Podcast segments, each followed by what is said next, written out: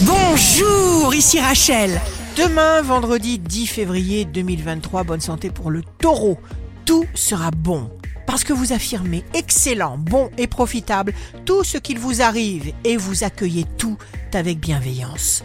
Le signe amoureux du jour sera le cancer. S'amuser donne une énorme quantité de nouvelle énergie. Si vous êtes à la recherche d'un emploi, le bélier, vouloir c'est pouvoir.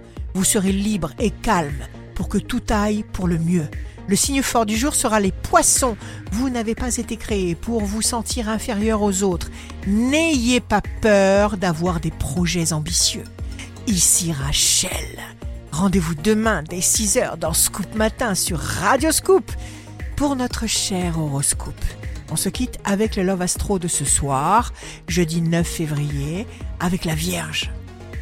Il suffit d'un regard, d'un aveu, d'une chanson pour comprendre l'amour. Il suffit de ces rien pour faire des beaux jours.